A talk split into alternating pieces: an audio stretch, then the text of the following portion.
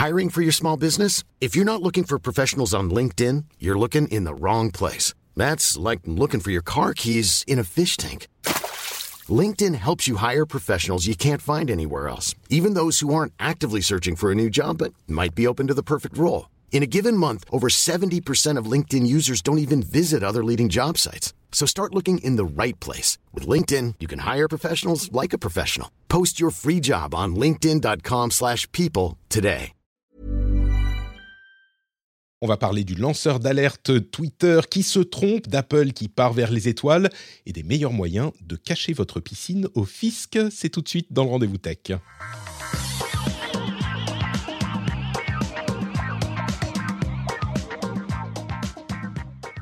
Bonjour à tous et bienvenue dans le Rendez-vous Tech, c'est l'épisode numéro 474. Nous sommes en août encore 2022, la rentrée s'approche, elle pointe le bout de son nez. Je suis Patrick Béja et je remercie très chaleureusement les nouveaux patriotes, les patriotes qui nous ont rejoints ces derniers temps. Pierrick Avelin, merci Pierrick, euh, j'ai commandé un sac Peak Design, donc euh, ton influence est forte.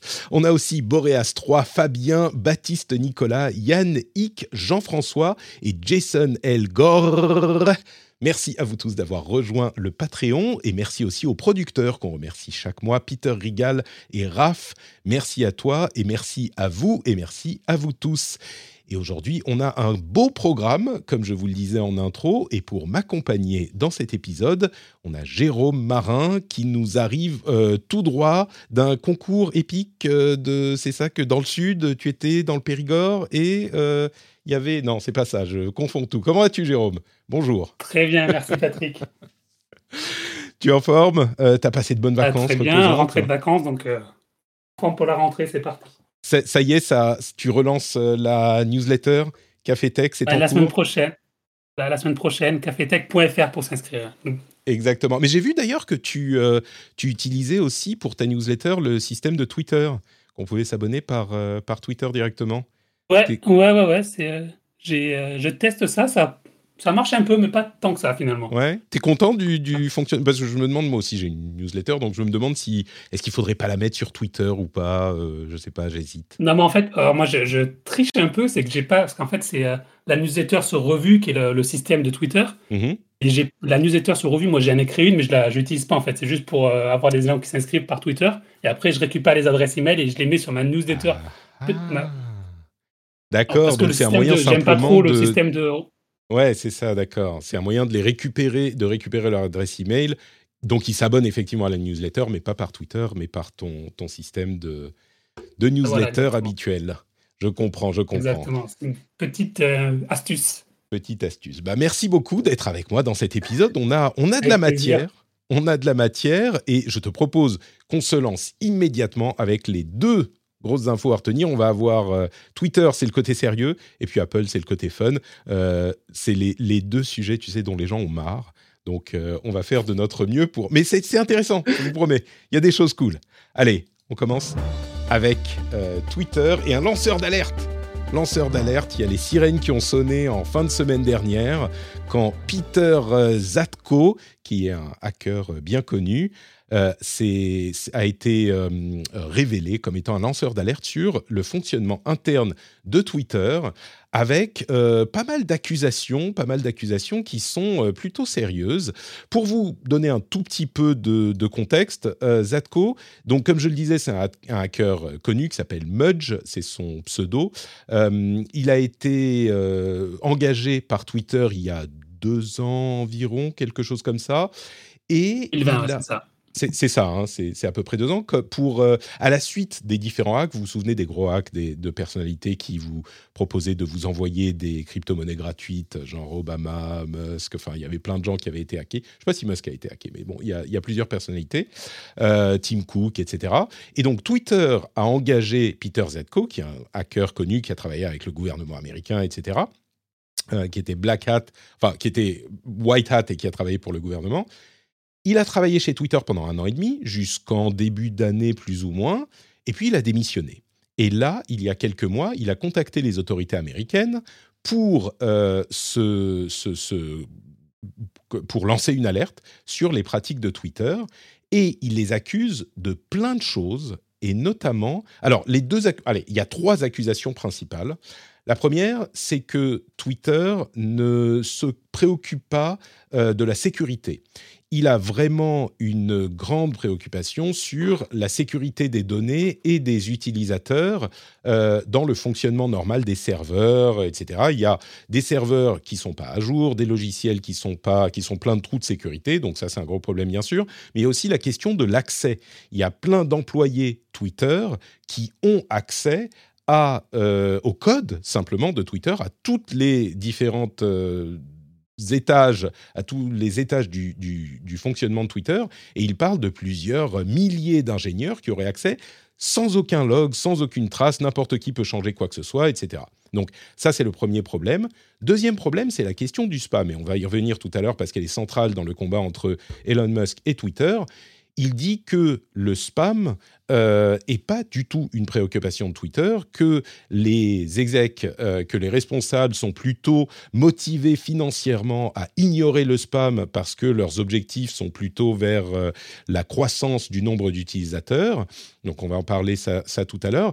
Et bien sûr, vous vous souvenez que Elon Musk, l'une des choses qu'il dit, c'est que il y a beaucoup plus de spam sur Twitter que ce que dit Twitter officiellement. C'est l'une des raisons pour lesquelles, enfin la raison principale pour laquelle il, euh, il dit vouloir sortir du deal du rachat de Twitter. La troisième, c'est que il y a eu des, euh, des, décisions de Twitter d'intégrer des personnalités euh, politiques ou plutôt des gens ah, désignés par des organismes politiques, notamment en Inde, à l'intérieur de la société Twitter, euh, ce qui était une condition pour qu'il puisse continuer à opérer sans entrave dans le pays. Alors on parle de l'Inde, il y a d'autres euh, éléments aussi. Bref, c'est vraiment une bombe euh, pour Twitter et évidemment, on pourrait se dire qu'il sait de quoi il parle parce que d'une part c'est son boulot et d'autre part il a travaillé pour Twitter pendant un an et demi à un très haut poste. Il disait aussi qu'il avait pas, il pouvait pas euh, avoir accès aux responsables. Il a réussi à parler genre quatre fois en un an et demi à, à Agrawal, qui est le CEO de Twitter, alors qu'il est censé être à un poste important lui quand même, etc., etc. À, froid comme ça, euh, Jérôme, quelles sont tes impressions sur cette, euh, ces révélations et, et peut-être l'analyse que tu peux en faire juste en, en, comment dire en survolant un petit peu Qu'est-ce que tu en penses?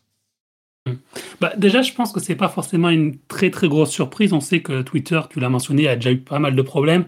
On sait que Jack Dorsey, qui était euh, CEO jusqu'à euh, l'an passé, c'était pas forcément euh, sa tasse de thé. Lui, il est plus côté vision future et le côté un peu opérationnel, sécurité, c'était pas forcément ses priorités. ce qui fait plus mal, en fait, c'est déjà que ça sorte publiquement auprès du gouvernement américain, donc, parce qu'en fait, il, lance une alerte auprès du gouvernement américain, auprès des autorités américaines, euh, dans, des, dans, des, euh, dans un contexte où on, voilà, on a vu avec TikTok l'année dernière, notamment sur les données, il y a pas mal de choses. Euh, voilà, c'est des sujets sensibles. Donc, je pense que là, ça, ça peut. parce qu'il y a le discours en disant oui, la sécurité est importante, la lutte, bon, c'est d'autres sujets, mais la lutte contre la désinformation est importante, des choses comme ça. Et en fait, si quelqu'un à l'intérieur vient dire que c'est pas vrai, ben déjà, ça décrédibilise totalement, euh, totalement l'entreprise et totalement son discours.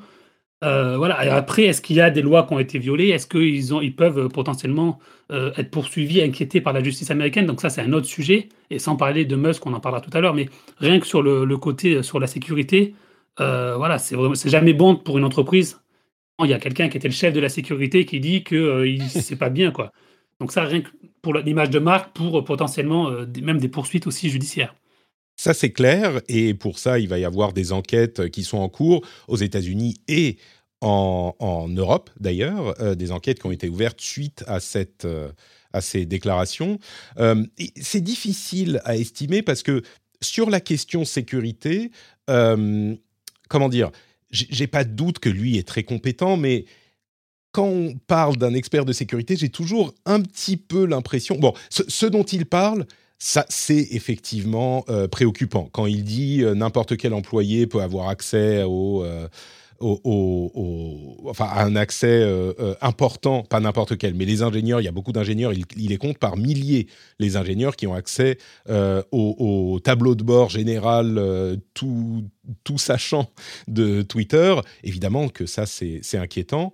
Euh, en rappelant qu'il y a un ancien employé de Twitter qui vient d'être condamné pour avoir espionné pour le compte de l'Arabie Saoudite, en rappelant également qu'en Inde, voilà, a, Twitter a des gros problèmes avec le gouvernement indien, et donc si vraiment ils ont mis des gens du gouvernement indien et qui ont, ont eux-mêmes un accès euh, à des données un peu confidentielles ou un peu voilà c'est ces problèmes aussi qu'il faut poser. Tout à fait, ouais. Et, et ça, alors oui, ça c'est difficile a priori à contester. Alors les employés anciens et euh, euh, actuels de Twitter semblent indiquer, en certains en tout cas, semblent indiquer que c'est un petit peu exagéré comme, euh, euh, allégation, que euh, j'ai un petit peu le sentiment que j'ai, moi, et encore une fois, il faudra voir les enquêtes, mais j'ai toujours ce petit point d'interrogation avec les spécialistes de la sécurité. C'est un petit peu des gens qui sont qui, qui, qui, paniquent totalement quand tu n'as pas sur tous tes comptes que tu utilises la double authentification avec des mots de passe interminables et des machins genre comment ce forum que tu utilisais en 2012 il y a encore des données accessibles mais enfin c'est la fin du monde machin bon je, j'exagère pour faire l'effet, mais c'est leur boulot, c'est leur obsession, et parfois peut-être qu'ils ont tendance à euh, vouloir. Et alors, me faites pas dire ce que j'ai pas dit. La double authentification est hyper importante. Les mots de passe aujourd'hui, euh, il faut qu'ils soient randomisés, qu'ils soient longs, etc. Euh, c'est hyper important, on est d'accord mais peut-être quand dans le fonctionnement de l'entreprise, euh, je peux imaginer qu'un hacker qui a un passif un petit peu de baroudeur, comme c'est le cas de Zatko, ait tendance à ne voir que sa spécialité et pas les contraintes qu'il peut y avoir dans d'autres domaines, dans d'autres parties de l'entreprise. Là je reste relativement... J'exagère ou, c'est quand même... Non, non. Dire que... Moi, je pense que tu as un peu raison en disant que c'est vrai que si tu es spécialiste de la cybersécurité, tu vas avoir euh, voilà l'étendue. Il faut voilà, faut faire ça comme ça euh, parce que c'est ultra sécure. Mais après, ça ne veut pas dire que si tu le fais pas vraiment comme ça, ça va pas être sécurisé non plus. Après, avec Twitter, il faut, faut dire qu'il y a quand même des données très sensibles. Euh, si le gouvernement chinois, par exemple, au hasard, mais peut accéder aux, données des dissidents qui posent sur Twitter, ben, ça pose des vrais problèmes en termes ah, donc euh, c'est c'est pas euh, c'est pas un truc euh, je sais pas moi Twitch par exemple où il y a peut-être un moins de l'impact est mm. moins important enfin il y a moins de, conséquences Ouais, c'est un, un, type de données, ou en tout cas peut-être pas les données elles-mêmes, mais si en partie. Et puis aussi les manipulations qu'on peut faire peuvent être préoccupantes. On dit dans la chatroom, si les, si les, pardon, si les habilitations sont nécessaires sont validées, les accès sont tracés, je vois pas où est le problème c'est ça qui est préoccupant, c'est que selon lui, bah il n'y a pas tellement de traçage des accès, il n'y a pas tellement de traçage des changements, donc c'est quand même préoccupant. On verra ce que donnent les enquêtes. il y, a quelques années aussi, enfin, euh, je crois que ça a changé, mais il y a quelques années, tous les employés Twitter, quasiment tous les employés Twitter, Twitter pardon, avaient accès, pouvaient aller, alors je sais plus le nom exactement. C'était le God Mode. Voilà, exactement, qu'on avait chez Uber aussi. Euh, ils avaient accès euh, à des données un peu personnelles ou sensibles, des choses comme ça. Euh, donc, il y a très clairement déjà dans la Silicon Valley, c'est pas un sujet qui a toujours été pris au sérieux dès le départ, parce que quand on est en mode croissance, des choses comme ça, on se préoccupe pas forcément de la sécurité des données, des choses comme ça. Ça a changé, mais euh, voilà, est-ce que les habilitations nécessaires sont validées? C'est pas forcément le cas, on ne sait pas en fait. Ou en tout cas, c'était pas le cas quand lui il est arrivé. C'était pas il y a si longtemps. Hein. Il est arrivé il y a deux ans euh, pour justement faire face à ce problème et nettoyer les trucs. Alors j'ai entendu à droite et à gauche des gens dire bah s'il était là il y a deux ans et qu'il a pas nettoyé, euh, c'est pas un peu de sa faute quand même. Il est qu'est-ce qu'il a fait pendant un an et demi? Bon bah il a été viré et maintenant il dit non mais ça va pas du tout. Peut-être qu'il se il s'est heurté à la lourdeur de l'administration de Twitter, etc., etc. Ok on verra ce que donnent euh, les résultats des enquêtes. Et puis surtout, il a dit euh, Twitter ne s'est pas tenu aux accords passés avec la euh, FTC ou la FCC et, ils ont menti à, l'organisation. À voir. Moi, il y a une autre chose qui me frappe parce qu'on a suivi l'affaire Musk et le pseudo rachat, puis maintenant tentative de sortir du deal passé avec Twitter par Musk. Et tout ça tourne autour euh, de la quantité de spam qu'il y a sur la plateforme. Et ça, c'est euh, un article de Mike Masnick de TechDirt, qui est comme toujours assez euh, pointu dans ses explications, qui dit que ce que dit Zatko, en fait, dans ses accusations, est assez flou, voire erroné, et ce qu'il détaille contredit ce qu'il dit lui-même. Je vais vous expliquer de quoi il s'agit. En fait, le la clé du combat entre Musk et Twitter, ou en tout cas ce que Musk utilise comme prétexte pour sortir du rachat, c'est que il y a sur Twitter plus de spam et plus de comptes de spam que ce que Twitter déclare aux autorités selon l'accord qu'ils ont et les obligations qu'ils ont. Et donc Twitter déclare 5% et Musk dit il y a plus de 5%. Et ce que dit Zatko, c'est euh, le spam, tout le monde s'en fout, et oui, a priori, il y en a plus que 5%. Sauf que il y a un point que ni Zatko ni Musk ne semblent comprendre. Euh, dans le cas de Musk, peut-être qu'il euh, floute les choses et il comprend très bien et il dit le contraire. Mais c'est la différence entre les DAU et les MDAU. C'est le M de MDAU qui est important. Qu'est-ce que c'est que MDAU MDAU, c'est Monetizable Daily Active Users.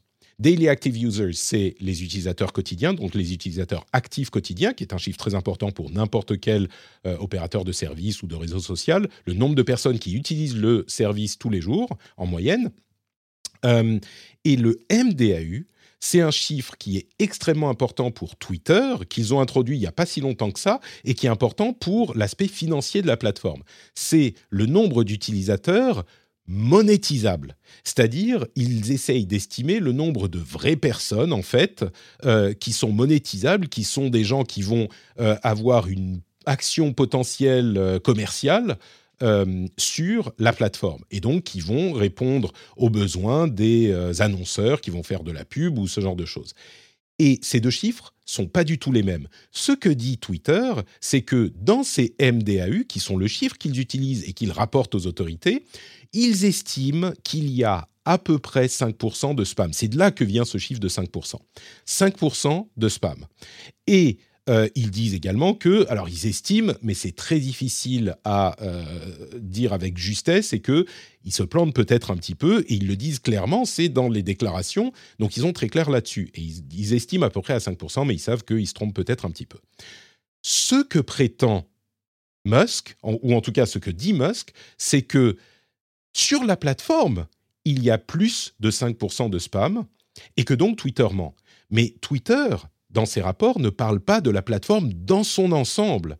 Ils savent qu'il y a sur la plateforme plus que 5% de spam, et j'irais même jusqu'à dire, a priori, c'est pour cette raison qu'ils ont sorti ce nouveau chiffre sur lequel ils basent euh, euh, leurs opérations euh, comptables et, et, commerciales, qui est de MDAU. Donc le MDAU, c'est les utilisateurs de la plateforme qui sont des vrais humains, qui sont pas. Alors il y a d'autres choses. Hein. Il y a par exemple des bots qui vont, euh, j'en sais rien moi, tweeter le temps qu'il fait à tel endroit, qui vont retweeter des trucs, pas forcément des bots néfastes, mais juste des des, euh, comptes Twitter qui sont pas des vrais utilisateurs. Donc ça aussi, ça rentre pas dans les MDAU. Mais Twitter, ce qu'ils utilisent, c'est les MDAU. Et dans son rapport, Zatko dit Twitter euh, a plus de Twitter rapporte 5% de spam dans le MDAU, alors qu'en fait, ils ont plus de spam que ça sur la plateforme. Et cette différence entre plateforme dans son ensemble et MDAU est extrêmement importante. Et euh, quand Musk dit il y a plus de 5% de spam sur la plateforme, qui encore une fois est l'une des est la base sur laquelle il se repose pour dire bah du coup Twitter a menti et je ne veux pas euh, être contraint à acheter la société parce qu'ils ont menti. Ben ce chiffre de spam sur la plateforme n'a aucune importance. Twitter n'en parle jamais, ils ne mettent pas ça en avant à la SEC, ils ne, parlent pas de ça. Ils parlent de 5% de spam dans les MDAU, c'est en gros leur marge d'erreur sur les chiffres qu'ils utilisent, pas sur la plateforme. Et du coup, il y a dans le rapport donc euh, de Zatko des moments où il dit Elon Musk a raison, parce qu'il y a euh, plus de spam que ça sur la plateforme, et donc Twitter a menti parce qu'il n'en parle pas, il ne parle, pas parle pas des plus de 5%. C'est un point essentiel dont personne n'a parlé dans les euh, rapports euh, habituels des, médias, et que seul Maznik a vraiment relevé, et effectivement, on va voir, il y a, y a, beaucoup de, de justesse là-dedans. À côté de ça, puisqu'on parle de Musk, il y a aussi un petit peu euh, d'interrogation sur le timing du truc, euh, sur le fait que Zatko a sans doute euh, pourrait gagner beaucoup d'argent avec une prime pour ses révélations. À côté de ça, il a sans doute des actions Twitter, donc il n'est pas super content de faire baisser le, le cours de l'action, etc. C'est un petit peu complexe, mais le timing avec le procès qui arrive en octobre pour Musk, Bon, c'est difficile de ne pas se poser la question. Je suis pas en train de dire que Zatko a monté ça de toutes pièces et que tout ça, mais en gros, je ne sais pas quoi penser parce que ça, ce point-là des MDAU, ça montre qu'il ne sait pas, il comprend pas euh, la clé du problème là avec entre Musk et, Twitter. Qu'est-ce que tu en penses toi? Bon, déjà sur ce sujet, sur la question, est-ce que euh, c'est un bon timing? Euh, Là, les révélations sont aujourd'hui. On ne sait pas exactement quand il a contacté le gouvernement américain pour avoir le statut de lanceur d'alerte. Donc c'est peut-être, ah, donc ça c'est peut-être pas au niveau du timing, ça colle mm. peut-être pas avec tweet avec Musk.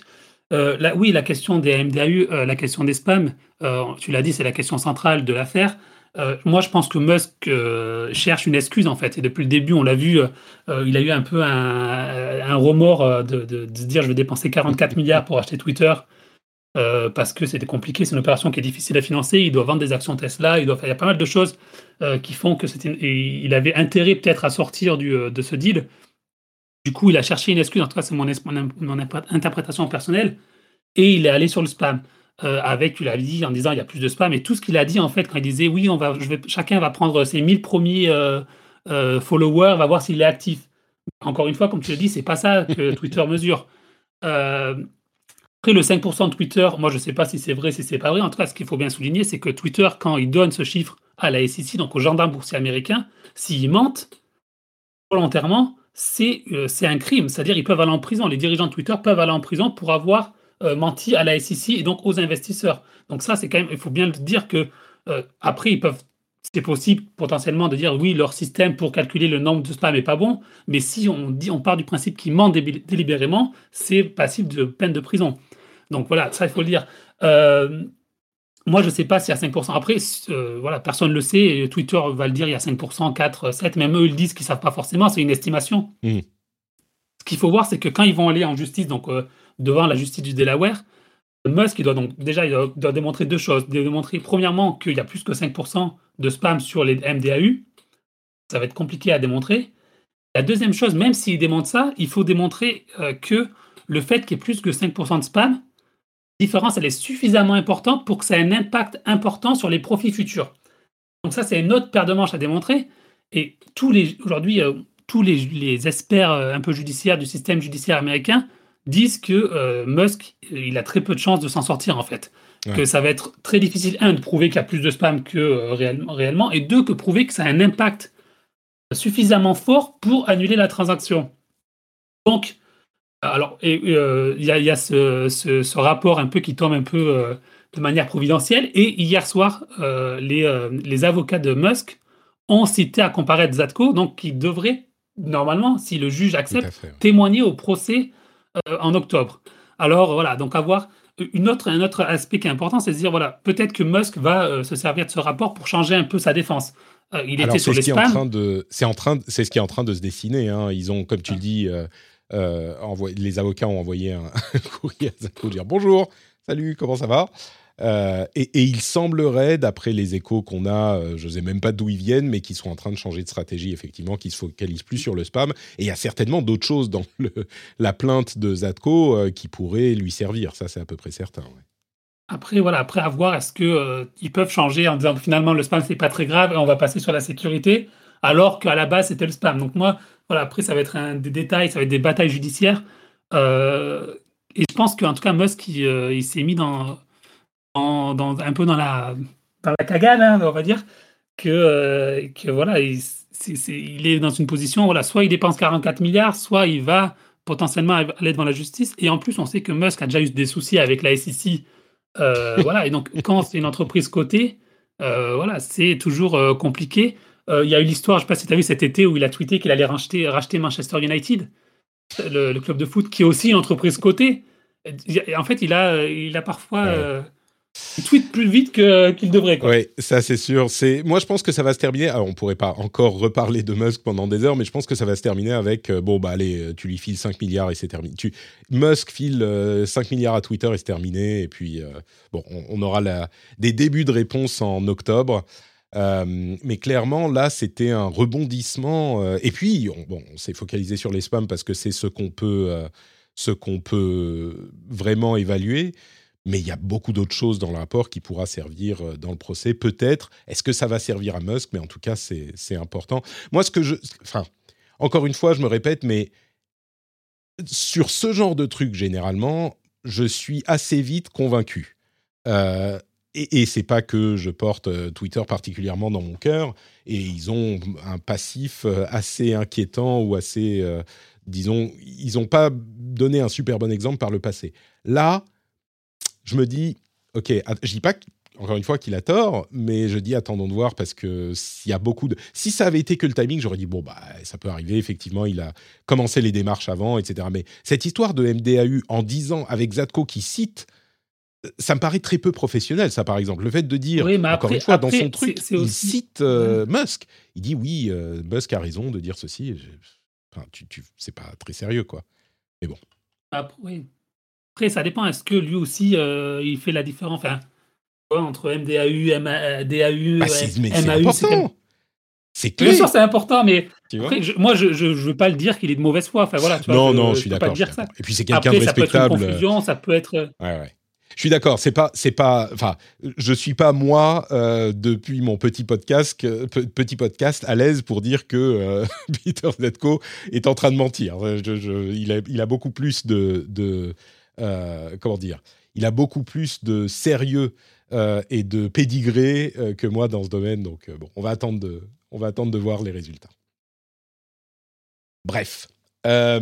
Apple, tiens, bon, on a parlé de trucs sérieux. Ça te va qu'on parle de trucs un petit peu plus cool et tranquille Parlant un petit peu d'Apple Allez, on y va. Très, très sérieux aussi, hein Très quoi, pardon? Très sérieux aussi, Apple. Très sérieux aussi, bien sûr, mais là, on va parler d'Apple et de l'espace.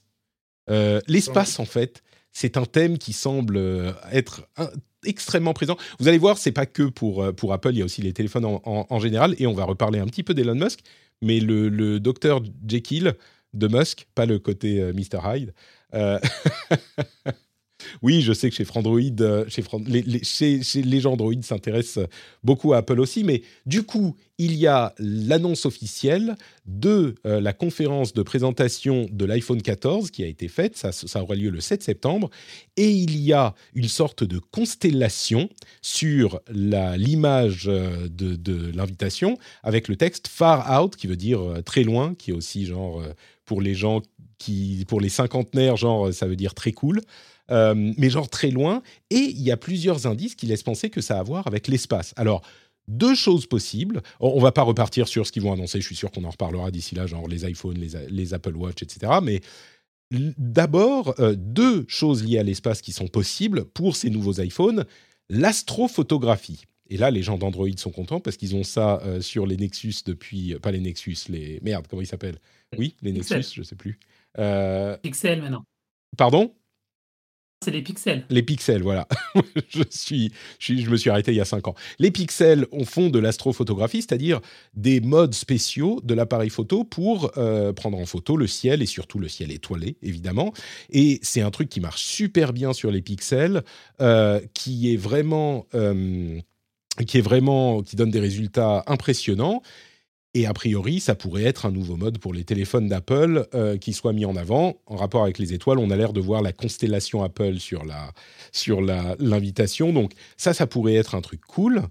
Mais il y a aussi un autre euh, truc qui pourrait être en rapport avec ça, c'est que euh, on avait une rumeur il y a un ou deux ans sur la possibilité d'avoir une connexion satellite sur les téléphones Apple euh, qui serait utilisée pour les, euh, pour les appels d'urgence. Si on est dans un endroit où on n'a pas de connectivité 3G, 4G, 5G, eh ben, on pourrait utiliser une connexion satellite pour envoyer un SMS, peut-être même euh, bon, passer un appel, ce genre de choses, mais d'urgence si on est perdu au milieu de la montagne, de la forêt et qu'il y a une, situation euh, problématique.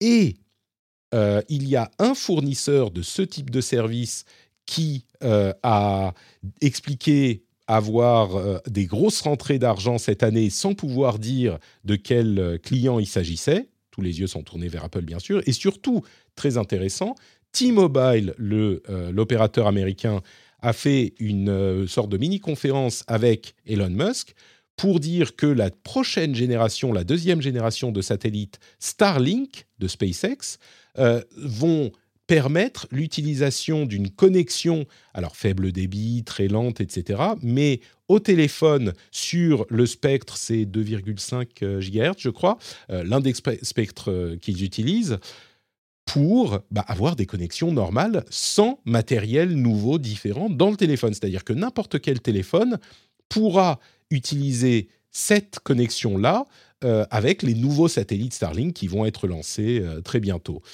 c'est une connexion lente. Hein. Sur la zone en question, euh, sur chaque zone, il y aura 2 à 4 mégabits par seconde de, données partagées sur toute la zone. Donc ce qu'ils disent, c'est pour envoyer un SMS, peut-être passer un coup de fil, euh, euh, peut-être qu'un SMS va devoir attendre 10, 20, 30 minutes pour être envoyé, mais ça servira donc quand on n'a pas du tout de connexion et sans ajout de matériel supplémentaire. Du coup, est-ce que ça marchera euh, potentiellement sur les iPhones, peut-être les nouveaux, peut-être euh, que ça c'est un autre système, mais entre l'astrophotographie et la connexion satellitaire euh, d'urgence plus ou moins urgente, hein, là ça pourrait être pour une, une, utilisation un petit peu plus classique aussi potentiellement. Est-ce que c'est ça le far out de l'invitation d'Apple, Jérôme? Tu vois, tu vois quoi arriver? Toi, tu connais la Silicon Valley, tu connais tu connais la zone euh, des innovations. Qu'est-ce que tu penses euh, qui est le plus possible, crédible? Les deux? Les deux les deux d'un coup, ouais, pour faire. Euh, non, je pense effectivement l'invitation quand tu regardes, tu as l'impression de regarder la galaxie Apple en étoile, donc ça, ça voudrait dire voilà prendre des photos, l'astrophotographie. Je pense que ça fait sens. Après, je pense que le, côté utilisation des, des, satellites pour les appels d'urgence, il y a suffisamment d'indices et d'articles de presse sur ce sujet, euh, de fuite, qui laissent à penser que ça va arriver. Donc, euh, est-ce que ça va arriver aujourd'hui? Mais je pense plus que là, c'est vrai que euh, sur le, côté de l'invitation, c'est plus, à mon avis, l'astrophotographie qui est plus un peu grand public que le côté qui va utiliser. Enfin voilà, c'est très peu de personnes qui vont utiliser euh, le satellite, surtout qu'il faudra certainement payer euh, en plus. Hein. J'imagine que T-Mobile, ça ne sera pas gratuit, il faudra avoir un abonnement en plus. Alors, pas vraiment. En fait, dans le cas de T-Mobile, T-Mobile, euh, c'est sur les abonnements, pas sur les moins chers, mais inclus dans les abonnements medium et high, enfin, moyens et, et chers. Donc, c'est sans supplément, mais pas sur les, sur les moins chers, par contre. Mais du coup, ça restera quand même assez un truc de niche parce que voilà, la situation d'urgence, c'est pas tous les jours qu'on est en situation d'urgence et qu'on a besoin de, passer un coup de fil, quoi. Ouais, surtout en Europe, il faut avouer, aux États-Unis ou dans d'autres régions du monde, c'est peut-être un petit peu plus le cas. Mm. Euh, mais, mais c'est vrai qu'en Europe, on est rarement dans une zone qui n'est pas couverte par au moins, je sais pas, la 2G, la 3G, quoi. Donc voilà, je pense que l'invitation, en tout cas, va, va, plus sur le côté astrophotographie. C'est possible, c'est possible. Et mm. du coup, bon, peut-être, euh, je sais pas, pour les gens qui sont sur. Mais en fait, je pensais, tu sais, si tu es euh, sur ton yacht au milieu de la mer, enfin, le yacht, il va, il va avoir une, euh, un téléphone satellite. Tu déjà équipé, quoi. C'est ça. Les, gens très riches, ou alors, tu vois, si tu es sur ton yacht et que tu as un problème, tu, tu envoies ton, tes gens euh, sur Terre pour euh, sur, la, côte pour aller euh, passer un coup de fil et te rapporter les informations, ce genre de choses. Donc ouais, c'est le genre de truc cool, mais qui a peut-être pas une utilisation très concrète. Je pense que les gens qui sont dans ces situations emmènent avec eux un téléphone satellite. si tu vas faire une expédition, j'en sais rien, en Amazonie, ce genre de choses, bah, par sécurité, tu as un téléphone satellite. Il y a des cas où ça servira, mais c'est plus pour le... Tu sais, moi je me dis, c'est pour être sûr que si jamais tu es dans cette situation, c'est comme une assurance, là encore, euh, si tu es dans cette situation, bah, tu peux, euh, tu peux euh, passer, envoyer un SMS et, c'est pour le cas où, une fois dans ta vie, tu en auras peut-être un peu besoin, mais au moins tu es tranquille. Donc tu te dis, ah bah attends, je vais prendre l'iPhone 14 Pro et tous les pros à venir pour tous les téléphones en payant 200 euros de plus à Apple, pour le cas où, on ne sait jamais. C'est ce genre de fonctionnalité. Non, mais de toute façon, euh, euh, on voit, de toute façon, maintenant, euh, il n'y a plus tellement d'innovation aussi, donc il faut rajouter un petit truc à la marge ou quelque chose d'un peu niche qui fait un peu du marketing. donc ça, je pense que le côté, je vois bien la pub de la famille qui est perdue dans le Grand Canyon ou un truc comme ça et qui va sortir son iPhone et ça marche, un truc comme ça. Mais après, voilà, l'utilité, je ne sais pas si ça va bien marcher, quoi. je ne sais pas si ça va être très utile. Très utile, c'est ça, ouais, ouais, exactement. Euh, bon, après, il y, a, certainement des gens qui en auraient, l'utilité, hein, comme on disait, mais C'est des cas relativement rares. Euh, du coup, on en profite. Euh, iPadOS 16 ne sera pas disponible en même temps qu'iOS 16. Il sera disponible un mois plus tard. Ils l'ont confirmé. On avait des rumeurs. Ils arriveront direct avec 16.1. Donc, euh, ces histoires de Stage Manager, l'interface fenêtrée de l'iPad semble leur donner du fil à retordre. Donc, ils se sont laissés un mois de plus. Euh, et puis quelques, quelques autres petites news euh, Apple. Le casque de réalité virtuelle semblerait être le Reality One et le Reality Pro avec Reality OS. Celui-là, on imagine qu'il va arriver en début d'année prochaine. Euh, tiens, un chiffre, on parlait de sécurité. Apple nous dit que parmi les utilisateurs d'iCloud, alors c'est précis, hein, c'est pas tous les utilisateurs d'iPhone, mais les utilisateurs d'iCloud, c'est une grosse partie des utilisateurs d'iPhone, 95% d'entre eux ont activé l'authentification double facteur. Évidemment, sur euh, ces appareils, on a depuis longtemps euh, les Face ID, Touch ID, etc. Et 95% qui ont activé l'authentification double facteur, c'est hyper impressionnant. C'est important pour euh, l'utilisation de Passkey, qui est leur système compatible FIDO, qui ne nécessitera plus de mot de passe pour se connecter mais 95%, j'ai été surpris, comme souvent chez Apple, ils ont un taux d'adoption qui est, important. Euh, et puis, la dernière information que je voulais mentionner, c'est euh, le fait que il y a euh, du côté du gouvernement américain visiblement des velléités de lancer un procès contre Apple. on parle du département de la justice, hein, qui voudrait lancer un procès contre Apple euh, pour des problèmes euh, d'abus de, position dominante. Et ça toucherait, comme ce, ce, dont on entend parler depuis un moment, l'App Store et la question de la commission euh, sur l'App Store de 30%, de, du monopole sur la, les logiciels de l'appareil bah, pour à Apple dans l'écosystème Apple. Bon, on va pas refaire tout le débat là-dessus. Ils n'ont pas encore décidé euh, s'ils vont lancer un procès ou pas. Mais ça, ça pourrait être énorme si ça se, si ça se concrétise. Après, ils sont aussi poursuivis déjà en Europe, il faut bien le signaler. Euh, donc, il y a quand même l'étau qui se resserre euh, sur Apple. et aux États-Unis, en fait, le, juste pour préciser, le département de la justice, ça fait plusieurs années qu'il enquête sur Apple, en fait. Il y avait quatre, donc ils enquêté sur Apple, Amazon, Google et Facebook. Google, Facebook, ils ont déjà attaqué. Euh, Amazon aussi. Donc euh, Apple, c'est un peu le dernier à attaquer, euh, qui, est, encore mm. qui est sorti, qui n'a pas, pas été pris par la patrouille en fait. Donc c'est possible que ça, que ça se fasse. Moi, je, je t'avoue que quand, quand, on a commencé à avoir les questions de monopole de l'App Store sur les plateformes Apple, enfin, on parle des plateformes mobiles, hein, évidemment. Je me disais bon, enfin, c'est un peu trop gros, ça va pas, ça va pas, ils vont pas être forcés de changer. Mais vu comme ça tire de tous les côtés, euh, et comme tu disais, il y a le Digital Services Act qui, euh, en Europe, euh, force aussi ce genre de choses. Bon, en même temps, Apple, ils ont déjà prévu le coup, ils réduisent, enfin, ils découplent le, le, paiement, le système de paiement et la commission. Et leur commission, elle est de combien? 27% et le système de paiement, c'est 3%. Donc, même s'ils doivent autoriser d'autres systèmes de paiement, bah, ils garderont les 27% au lieu de, de 30%. Il faut bien voir que euh, la, la, la, question, c'est pas sur la commission, c'est sur l'exclusivité de l'App Store, en fait si demain l'App Store il est plus exclusif et que tu peux télécharger tes applications avec un autre, une autre boutique, il n'y a plus de commission pour Apple. Ça c'est vrai, oui, tu as raison, tu as raison. C'est pas que la euh, question de, du, moyen de paiement qui est une des questions importantes et qui est en train de bouger, mais il y a aussi, oui, le, le, fait d'avoir d'autres App Store euh, qui pourraient permettre euh, de, complètement contourner le... ça, la logique voudrait, le sens de l'histoire voudrait que ça saute en fait. Tout à fait, tout à fait, tu as raison. À voir si ça se produira. Moi, comme je vous dis, il y a deux ans, j'aurais pensé, mais jamais de la vie. Bah aujourd'hui, euh, ça semble possible. Un petit détour par Patreon. Vous savez ce que c'est Patreon? Patreon, c'est un système hyper simple, hyper cool, hyper facile, hyper pratique, hyper sympa, et oui, sympa, de soutenir le rendez-vous tech.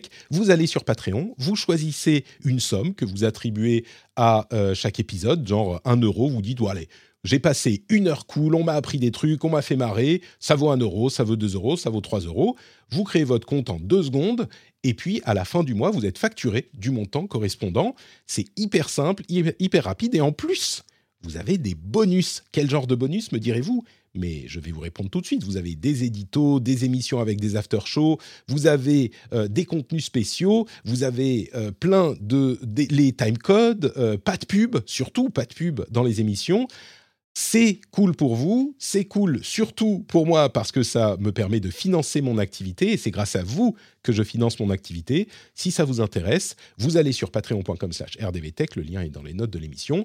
Vous créez un compte en deux secondes, même depuis votre iPhone ou votre Android. Ça marche des deux plateformes, multiplateformes. Nous, on est multiplateformes, messieurs et mesdames. Et donc, euh, vous pouvez faire ça même depuis votre téléphone en deux secondes. Euh, vous faites ça maintenant, ou alors quand vous rentrez chez vous, vous mettez les clés dans le bol. Cling, Patrick. Et euh, je vous encourage à au moins considérer la chose. Cling, Patrick, vous allez sur patreon.com slash rdvtech. Merci à vous tous et à vous toutes qui le font déjà. Enfin, je dis qu'ils le font déjà. En fait, ils n'ont pas cette petite partie au milieu parce que bah, vous, avez, le flux privé qui est euh, objectivement 38% meilleur que celui-ci. Donc si vous voulez 38% de mieux, patreon.com slash rdvtech. Et d'ailleurs, pour les patriotes, on a dans un instant Doms qui nous rejoint pour nous parler de son expérience avec la tablette Remarkable 2, qui n'est pas une tablette classique. Pour ceux qui ne connaissent pas, le Remarkable, c'est une tablette qui essaye de se rapprocher autant que possible du papier. C'est une tablette e-ink, donc euh, encre électronique avec un stylet, tout ça. Et il va nous en parler dans cette partie réservée aux, aux patriotes merveilleux que j'aime d'amour. Ryan Reynolds here from Mint Mobile. With the price of just about everything going up during inflation, we thought we'd bring our prices down. So to help us, we brought in a reverse auctioneer, which is apparently a thing.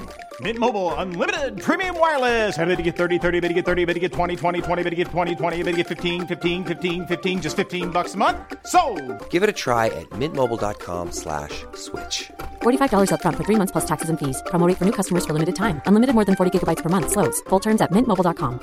Planning for your next trip? Elevate your travel style with Quince. Quince has all the jet-setting essentials you'll want for your next getaway, like European linen premium luggage options, buttery soft Italian leather bags, and so much more. And is all priced at 50 to 80% less than similar brands. Plus, Quince only works with factories that use safe and ethical manufacturing practices. Pack your bags with high-quality essentials you'll be wearing for vacations to come with Quince. Go to quince.com/pack for free shipping and 365-day returns. On continue avec le reste des news et des news traitées un petit peu plus rapidement. Encore que, c'est important.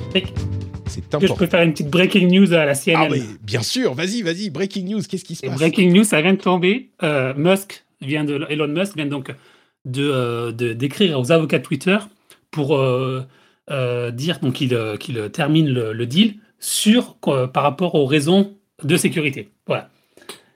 Donc il se sert c'est le truc que je voyais sur Bloomberg, effectivement. Il termine le deal pour des raisons de sécurité. Donc, effectivement, euh, il, il, switch du spam à la sécurité. Tu vois, quand je te disais que le timing est quand même un peu bizarre. Est-ce que c'est acceptable, tu crois? Enfin, on n'est pas des avocats, mais. Je sais pas, moi, je sais pas du tout, mais c'est vrai que là, donc, c'est. Euh, est-ce que, la, est-ce que la, justice va accepter ça en fait? C'est ça, c'est plus le, côté de la justice, le juge maintenant qui est en charge du dossier qui va devoir décider si euh, il accepte cette deuxième raison. Ouais, c'est vraiment. Ça semble un peu euh, ah, bizarre. Il a, il, a, il a annulé le deal à cause du spam. Il a dit bah non, il y a trop de spam, machin. Et tout. Ah non, non, non, finalement, euh, attendez, il y a machin qui a dit truc, donc finalement, c'est pour des questions. J'imagine que les avocats doivent avoir estimé que cette raison-là avait plus de chances de réussir. Certainement. Je, pense.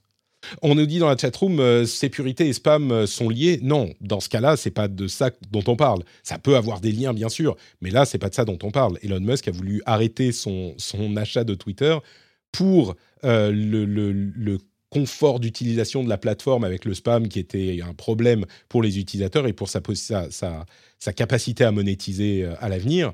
Là, c'est complètement autre chose. Bon, écoute, euh, on verra. Merci pour la breaking news. J'avais vu traîner ça, mais, mais euh, c'est vraiment, c'est tombé là il y a quoi Quelques. Il y a deux minutes. Il y a deux minutes. Ouais, il y a 20 minutes exactement. C'était en train d'apparaître sur le, la page Bloomberg que j'étais en train de regarder en bandeau. Attention, il change d'avis encore une fois.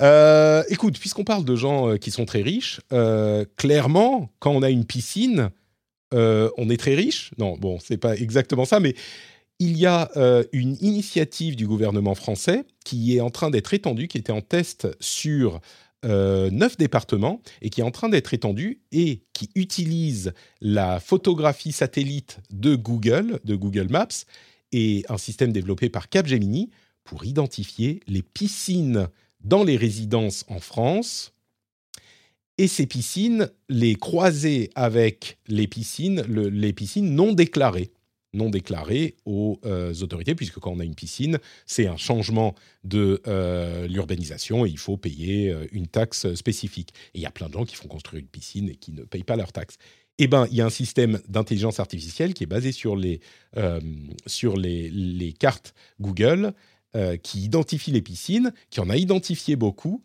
et qui va permettre, a priori, à l'État de rentrer 10 millions d'euros euh, de taxes, enfin, qui a rentré sur les neuf départements 10 millions d'euros, qui va rentrer 10 millions d'euros sur les piscines non déclarées, qui va être étendu à tout le territoire.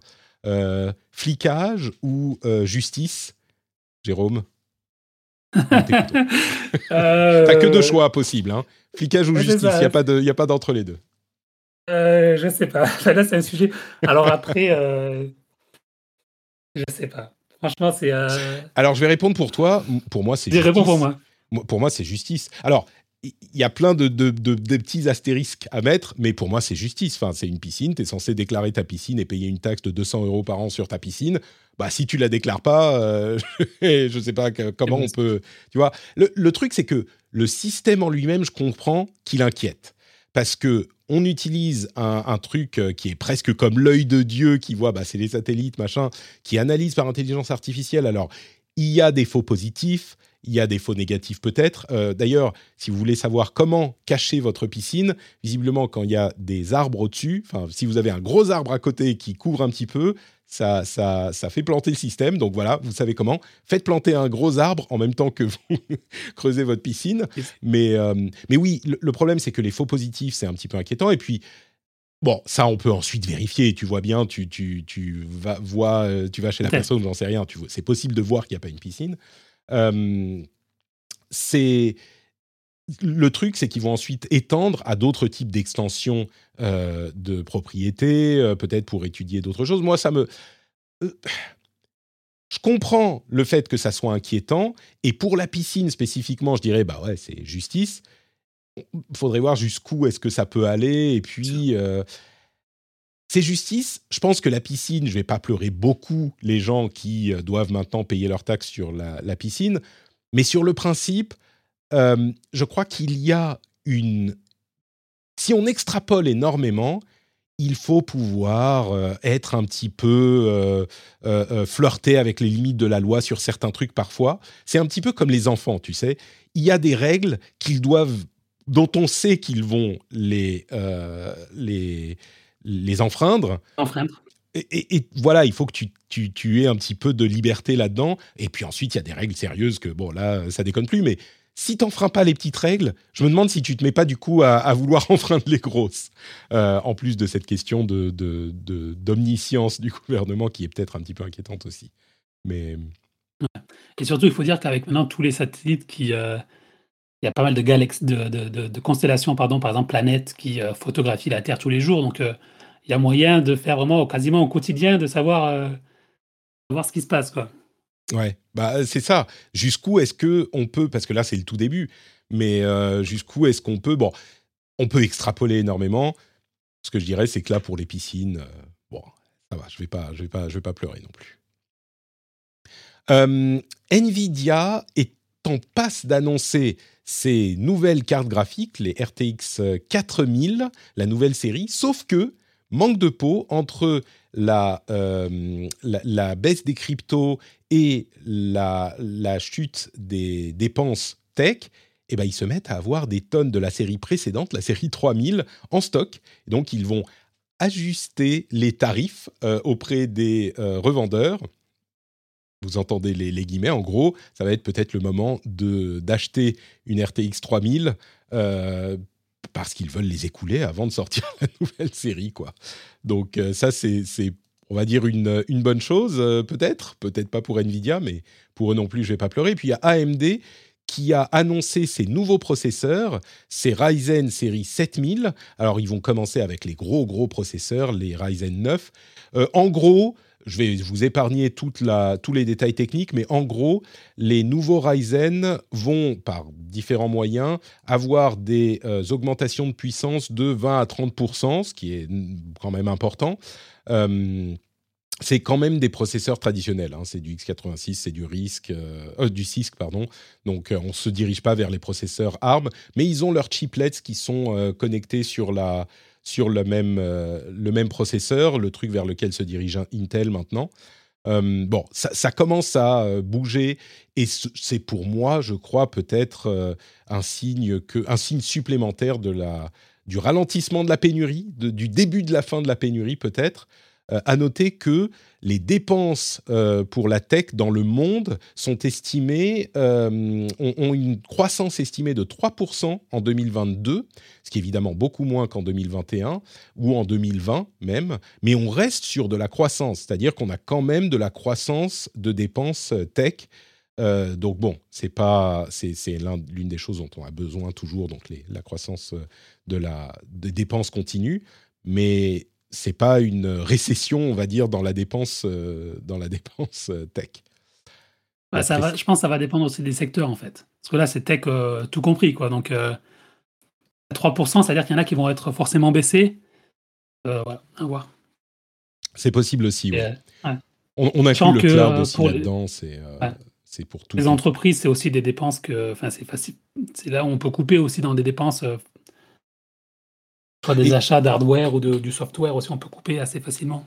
Et il y a eu tellement de, de renouvellement en 2020-2021 euh, que je pense aussi, en ce moment, ils vont pas. C'est pas le moment de se dire, bah, on va continuer à, à racheter des, des, des, ordinateurs pour les troupes, quoi. Je pense que là, ça va être peut-être un moment de pause. Euh, Mark Zuckerberg devrait présenter le nouveau casque de réalité virtuelle euh, de Oculus en octobre. C'est un casque qui est intéressant euh, c'est leur projet Cambria. Qui est, euh, qui avait, dont ils avaient parlé déjà l'année dernière. Mais le projet Cambria, c'est un casque qui devrait pouvoir traquer les mouvements des yeux et même du visage, de manière à retranscrire à votre avatar en réalité virtuelle les expressions. Donc il va pouvoir suivre des yeux, vous pourrez voir le mouvement des yeux et les expressions faciales, ce qui est évidemment pour la communication entre êtres humains un élément hyper important et qui va renforcer le, projet de le, sentiment de présence, euh, je pense que ça pourrait être vraiment quelque chose de, de, un, moment charnière euh, dans la réalité virtuelle et dans les interactions virtuelles, euh, si vraiment ça, fonctionne, et a priori ça devrait fonctionner. Bon, à noter que le casque, c'est un casque haut de gamme qui devrait coûter quand même 800 ou 900 euros, peut-être plus. Donc, c'est pas le casque pour tout le monde, mais c'est le début de cette évolution de la, de la technologie. Il devrait le présenter en octobre. Euh, entre parenthèses, on a le casque de Sony qui devrait arriver aussi début 2023, le nouveau casque de réalité virtuelle, qui est lui pas aussi poussé technologiquement, qui se connecte au PlayStation 5, euh, le PlayStation VR 2, mais c'est du coup un, possible renouveau de la réalité virtuelle. Moi, je crois que c'est, c'est, il est, si, ça, si la réalité virtuelle renaît vraiment, enfin, on va dire, rebondit de son ralentissement d'il y a quelques années, ça va être dans ces six prochains mois, je crois. Et entre parenthèses, Sony a augmenté le prix de sa PlayStation euh, de 50 euros, sa PlayStation 5. Ça, c'est vraiment l'opportunisme, euh, l'opportunisme de folie. C'est marrant parce qu'il les vendait par paquet, par palette entière, et il n'arrivait pas à en produire assez. Maintenant, ils vont réussir à en produire assez. Je pense qu'ils voulaient augmenter le prix depuis longtemps parce que offre et demande, bah là, ils peuvent grâce à l'excuse de la, de la, la comment dire, de l'inflation. Euh, Surtout les taux de change, en fait. Je pense plus que l'inflation, c'est les taux de change plus que parce que Sony, il faut, rappeler que Sony Computer Entertainment est, euh, est, une entreprise américaine, donc ils vend en dollars. Euh, et le dollar augmente beaucoup. Hein. Donc aujourd'hui, 500 euros, ça valait 500 dollars, ça vaut 500 dollars. Il y a 6 mois, ça valait 600 dollars. Donc il y a aussi l'échange en fait à prendre en compte. Oui, ça joue aussi. Euh, enfin, à la base, Sony c'est une société, euh, une société japonaise, mais c'est vrai que c'est, enfin, essentiellement, ils payent leur, euh, leurs équipes de développement essentiellement en dollars aux États-Unis, etc. Donc, c'est vrai que ça joue certainement. moi, je crois que ça joue, mais face à la Xbox, s'ils avaient assez de machines pour en vendre, pour satisfaire la demande, je pense qu'ils ne le feraient pas. Tu vois, là, c'est une sorte de... Parce qu'il y a aussi la concurrence avec la Xbox, même avec Nintendo. Moi, je pense qu'ils sont euh, dans une situation où, de toute façon, ils ne vendent pas assez de machines, donc euh, autant faire monter un petit peu le prix. Mais je ne sais pas, peut-être que, peut que je me trompe. Euh, non, mais ils sont, oui, ils sont dans une situation où, de toute façon, ce qu'ils mettent sur le marché part en 5 minutes, donc ils peuvent... Ouais. La, la, VR, ça te, ça te dit, ça t'intéresse ou tu crois Ouais, moi, je suis pas un grand fan de VR déjà parce que mm. ça me fait mal à la tête, déjà ah. à la base. Euh, mais moi, je voilà, euh, on parle d'Oculus, mais je me rappelle quand euh, Oculus est arrivé, il y a quoi, en 2016, ils ont été ah, par Facebook, je crois. Ouais, mais le, premier, comment il s'appelait, le, le, le prototype qu'ils avaient mis en vente c'était 2012, je crois, ou 2013. Mais ils ont été rachetés en 2016, il me semble. Enfin bon. Oui, oui, par, Facebook. Oui. Ouais, mais ce que, moi, j'allais à la GDC à San Francisco où je voyais Le Kay Palmer, donc le patron d'Oculus, qui nous disait oui, la VR c'est pour maintenant, euh, et tout le monde disait oui, la VR c'est pour maintenant, et puis, euh, et puis on attend toujours, presque 5 ans, 6 ans après. Euh, Mais a priori, enfin, ce que dit Facebook, c'est que les ventes l'an passé de, du, du MetaQuest, je crois que ça s'appelle MetaQuest 2 maintenant, il me semble, ben, elles, ont, elles ont augmenté beaucoup, et finalement, ils ont même augmenté les prix, je crois, ils ont augmenté le prix de 100 dollars il n'y a pas très longtemps. 50, ouais. Il n'y a pas très longtemps pour, les, pour les mêmes raisons que Sony. Mais euh, donc ouais, mais après ça reste quand même, ça reste quand même de la niche quoi.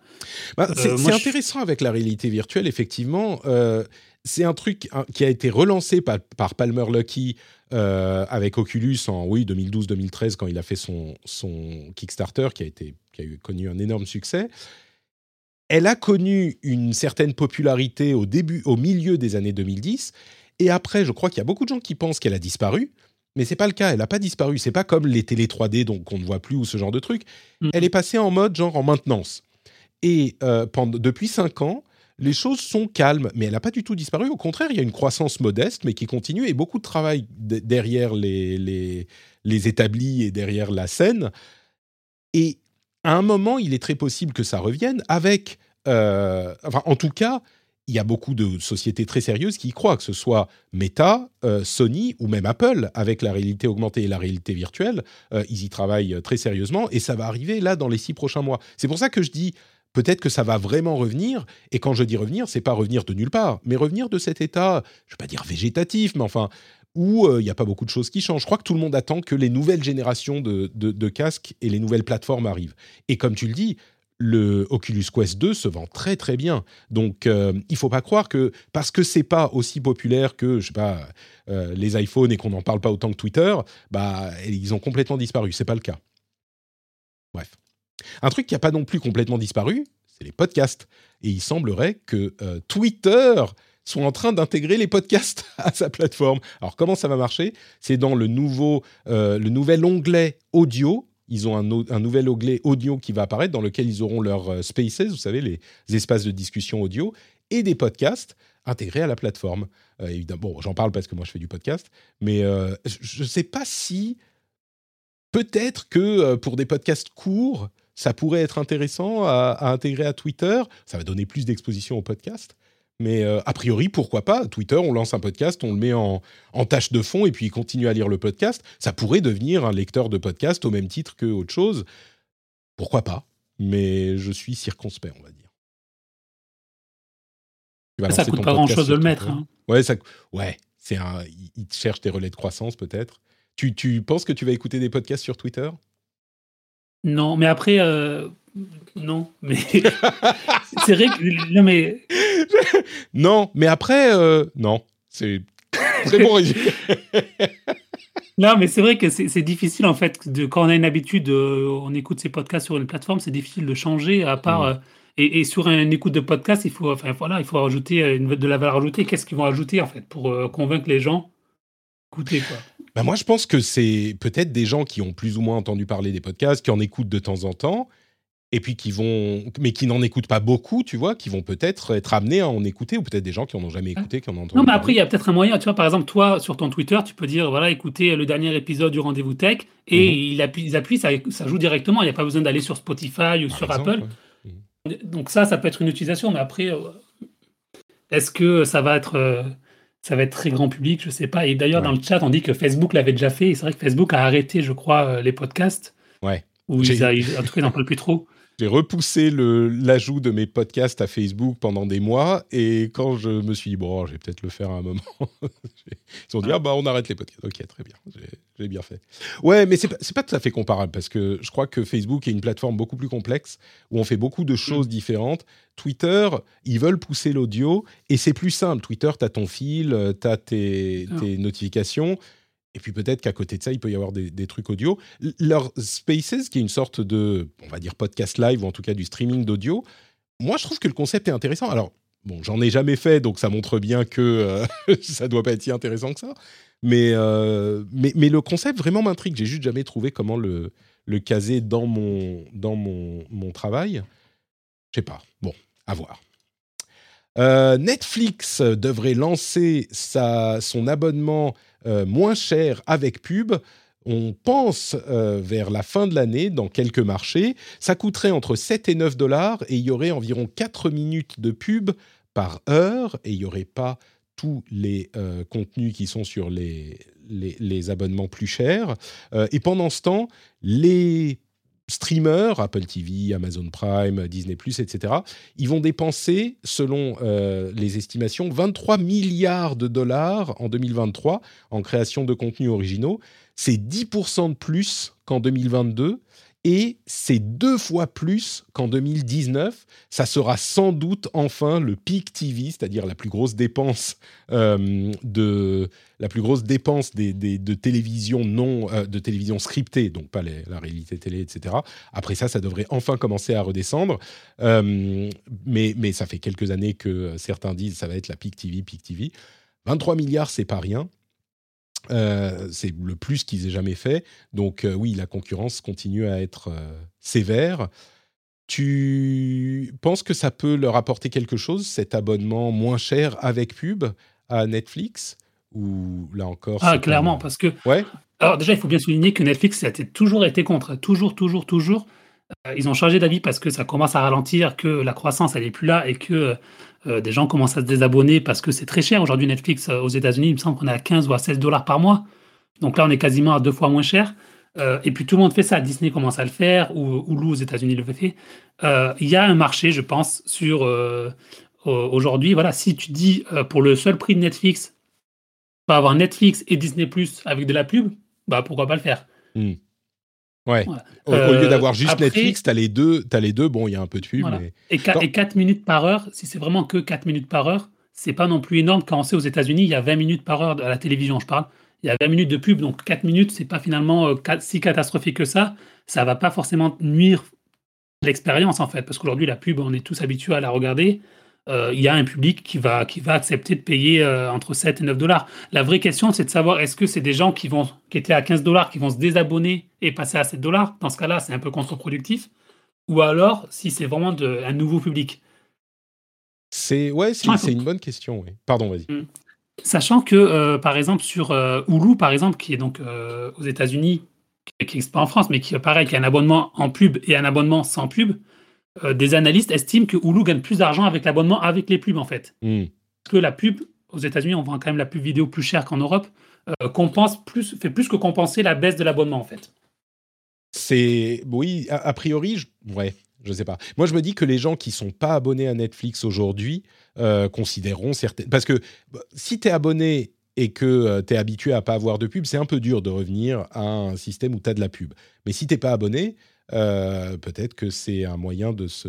Est-ce qu'il y a encore des gens qui ne sont pas abonnés à Netflix aux États-Unis? Je ne sais pas, certainement. Mais je pense que la plupart des gens qui ne sont pas abonnés ont un compte euh, partagé, peut-être à, partager euh, de manière pas très propre, mais, mais du coup, peut-être que ça ira dans ce sens-là aussi, qu'ils vont être plus stricts avec le partage de ah. comptes. Quoi. C'est que, en fait, je pense aussi qu'aujourd'hui, tu, si tu es étudiant, par exemple, tu utilises le compte de tes parents, c'est interdit, en fait, par Netflix, parce qu'il faut habiter dans la même maison. Euh, demain, si Netflix vraiment met en place les mesures qu'ils ont annoncées pour limiter le partage de comptes, eh peut-être que euh, tu mettras, tu diras, je ne veux pas payer mes 15 dollars parce que c'est trop cher, mais 7 dollars, je peux le faire. Et puis la pub, euh, si je mets un, un adblock, peut-être que l'adblock, il marchera de toute façon. les gens ont, des, ont, de, la ressource. C'est vrai qu'on on ne se rend pas bien compte à quel point, enfin, aujourd'hui, Disney Plus, c'est quoi? 7, 8, 9 dollars. Euh, Netflix, c'est 15, 16, 17. Enfin, c'est vraiment très très cher Netflix. Donc cet autre abonnement peut avoir du sens. Microsoft est bien plus sympa. il serait en train de travailler à un abonnement au Game Pass. Alors le Game Pass, vous savez, c'est cet abonnement qui vous donne accès à un catalogue énorme de jeux vidéo sur Xbox et PC, enfin et ou PC. Et il serait en train de, de, de travailler à une version de l'abonnement qui serait plus chère que l'abonnement de base, mais disponible en partage familial. Là où c'est différent, c'est que c'est du partage familial et amical. Et je crois que c'est la première fois qu'un abonnement majeur euh, autorise officiellement, de manière confirmée, le partage avec des amis, donc des gens qui ne sont pas dans la même, euh, dans la même maison que toi. C'est intéressant au niveau de la stratégie euh, de service parce que vraiment dire bah, vous pouvez vous partager cet abonnement avec vos amis. Euh, ça veut dire il, devrait coûter autour de 20-22 euros euh, contre 10 euros pour l'abonnement de base. Donc, si tu as deux ou trois amis avec qui le partager, eh ben, c'est Friends and Family, donc c'est la famille et les amis. Ça peut être hyper intéressant. On parlait d'étudiants, on se met à quatre euh, sur le truc, bah, ça revient moins cher. Moi, je pense que c'est un moyen pour, pour Microsoft de, de bouffer des parts de marché, quoi à, ce niveau-là. Mais là, c'est toujours la même question, c'est euh, est-ce que tu vampirises pas non plus ce qu'on disait tout à l'heure sur Netflix, ton offre euh, de base quoi? Si tu as quatre mm. personnes qui payent 10 euh, dollars et qui se mettent ensemble, ah bah ça, va éteindre le marché, c'est sûr. C'est sûr, mais, mais moi je pense que ils ont fait leur ils ont fait leur calcul. Bon, c'est pas encore confirmé. Hein. Ils ont fait leur mm. calcul et ils se disent ça nous permet de de de, de faire d'étendre le parce qu'ils sont dans une politique de conquête de part de marché, Microsoft, avec ce Game Pass. Et du coup, euh, ça peut créer un, effet d'aubaine où euh, plein de gens qui n'étaient pas sur le Game Pass vont se dire bon bah attends, on se met à 4-5 et puis on le prend et, après ils sont dans l'écosystème et ils sont euh, et ils sont embarqués de la même manière que les gens qui ont profité de l'astuce pour avoir le Game Pass à 1 euro, enfin 5 euros par mois pendant 3 ans, comme moi et beaucoup de gens qui écoutent le rendez-vous jeu. Maintenant, bon, bah, ils sont un petit peu dans le, mmh. dans le truc. D'ailleurs, on nous. Pardon, vas-y. Je disais, je pense aussi que euh, peut-être le, là où ils vont gagner, de, ça va être bien pour eux, c'est que, en fait, aujourd'hui, si tu as une famille, peut-être que tu as un seul abonnement en Game Pass pour ta famille, en fait. Et que demain, si tu as trois enfants, ben, tu dis, ah, ben, je vais prendre l'abonnement famille, donc je vais payer plus cher. Au lieu de payer 10, je vais payer 20. donc, euh, c'est peut-être là où je pense que c'est peut-être là où il y a la marge la plus importante pour gagner, euh, pour pas forcément doper le nombre d'abonnés, mais doper le, le, prix, en fait, moyen payé par les abonnés. Ouais, c'est vrai. Et puis, on nous dit dans la chatroom, bonjour, la politique de Netflix ne va pas relancer le piratage. Ah, c'est toujours la question, oui, c'est sûr. Enfin, relancer, le piratage va très bien encore. Hein. Je peux vous assurer que euh, les sites que vous connaissiez il y a quelques années sont toujours présents. Donc, euh, mais oui, c'est toujours la, forme de. Euh, disons qu'il existe toujours, et donc il y a cette, cette. il est beaucoup moins présent évidemment parce que les offres sont plus abordables, mais donc il y a cet équilibre à trouver, c'est certain. Juste une petite anecdote sur ça, si tu me permets. Euh, c'est Netflix tous les tous les trois mois publie une lettre aux actionnaires et dans cette lettre ils disent voilà qui sont nos concurrents, qui sont un peu quels sont les dangers contre Netflix. Et le piratage au, début il n'est jamais apparu, hein. jamais jamais mmh. jamais parce qu'ils se disaient, voilà, on n'est pas, on pas cher, et finalement, à, 10 dollars par mois, la, le côté pratique fait que les gens préfèrent payer 10 dollars plutôt que, que, pirater. Et le jour où ils ont commencé à parler de piratage, et je te jure, c'est véridique, c'est quand ils sont lancés en France. Ils sont lancés en France. Ah, la lettre après, ils ont parlé du piratage. voilà. Ah, pas mal, pas mal. Très drôle. Ça ne me surprend pas. Hein. Tu sais que un, je sais pas. Tu vois, on parlait de, règles qu'on peut enfreindre. Euh, le, piratage, je pense, bon, ça fait peut-être un petit peu partie de celle-là. Euh, j'ai un, ami, ça date un petit peu, hein, mais j'ai un ami japonais qui était euh, très surpris de voir la quantité de cannabis qu'on consommait en France ouvertement. Alors au Japon, ils sont très très très très très stricts là-dessus, mais la France est un pays aussi qui, on va dire, euh, enfreint la loi à ce niveau, je crois, un petit peu plus qu'ailleurs. mais, euh, mais oui, le piratage, ça ne me surprend pas que ça soit une préoccupation en France. tiens, Facebook fait un truc bien, enfin Meta euh, en suivant les recommandations de leur comité de surveillance, leur oversight board, ils ont décidé de créer un service, service euh, une sorte de service après-vente pour euh, la modération sur leur plateforme. C'est intéressant, c'est vraiment un customer service qui devrait vous permettre, quand un contenu est modéré par les équipes de Facebook, de parler à une personne physique, une vraie personne, et pas juste des emails automatisés. Et c'était l'une des recommandations de leur, euh, de leur euh, comité de surveillance. Je ne sais pas s'ils vont pouvoir faire ça. C'est exactement le truc que tous ces réseaux sociaux disaient ne serait pas économiquement viable. Donc je suis très surpris d'apprendre que euh, Facebook soit en train de, de, tenter de faire la chose. enfin, n'est pas tout à fait vrai. Ce qu'ils disent qui n'est pas économiquement viable, c'est de faire euh, passer en revue tous les contenus modérés euh, par une personne humaine, peut-être, ou enfin de, tout adresser par une personne humaine. Là, c'est pour le entre guillemets service après-vente. Euh, mais c'est, si ça se fait, non seulement c'est une super nouvelle, mais j'aimerais bien que ça soit le cas pour tous les réseaux sociaux. Peut-être que des réseaux comme Twitter ont moins d'argent que Facebook pour faire ça, mais plutôt une bonne nouvelle. Euh, j'en lis deux, trois, et puis je te laisse la parole. El Salvador, enfin le Salvador, euh, serait en train d'avoir de sérieux problèmes financiers, euh, surtout pour trouver des gens pour financer bah, le pays. Vous vous souvenez que le Salvador est le pays qui a rendu le Bitcoin monnaie officielle, une des deux monnaies officielles du pays on, était tous inquiets parce que, bon, d'une part, le pays va pas très bien, mais d'autre part, le Bitcoin est quand même une valeur qui fluctue énormément. Et ben là, c'est le comment dire les conséquences de cette décision. Clairement, alors heureusement, le pays n'était pas entièrement, n'avait pas basé toute son économie sur le Bitcoin, mais ça a l'air d'avoir des conséquences préoccupantes euh, là-bas. Vous pouvez s'en douter. Et puis, euh, est-ce que tu as vu cette performance incroyable d'Eminem et Snoop Dogg en euh, Board Ape, du Board Ape Yacht Club, leur NFT, vous savez, leur euh, singe NFT, qui ont chanté au... C'était quoi C'était le, vidéo music, les, les Video Music Awards de MTV. Ils ont fait une, une performance, une performance virtuelle en tant que leur euh, singe NFT. Je suis. Je suis. Voilà, c'est un peu ça. Euh, je te laisse commenter le, sujet de ton choix entre le Facebook Oversight Board et son service après-vente, El Salvador, et euh, Snoop Dogg et Eminem au, MTV Video Music Awards. Comme les cryptos, c'est pas forcément mon truc, je parlais de Facebook. Hein. Euh, après, euh, ouais, c'est, euh, c'est, moi je trouve que c'est, c'est pas mal. C'est vrai que parce qu'on se plaint souvent de la modération et que finalement, une politique de modération, pour qu'elle soit efficace, il faut qu'elle soit comprise et qu'elle soit aussi discutable en fait. On peut pas la remettre en cause et qu'on peut pas la, la, la, contester. Bah, ça fait un peu dictature, ça fait un peu, mmh. voilà, c'est comme ça et pas avant. et puis en plus, surtout que la modération de Facebook, on le sait, c'est des algorithmes, beaucoup d'algorithmes. Euh, donc des algorithmes, c'est-à-dire des, euh, des, robots qui, euh, qui décident de supprimer des choses ou pas.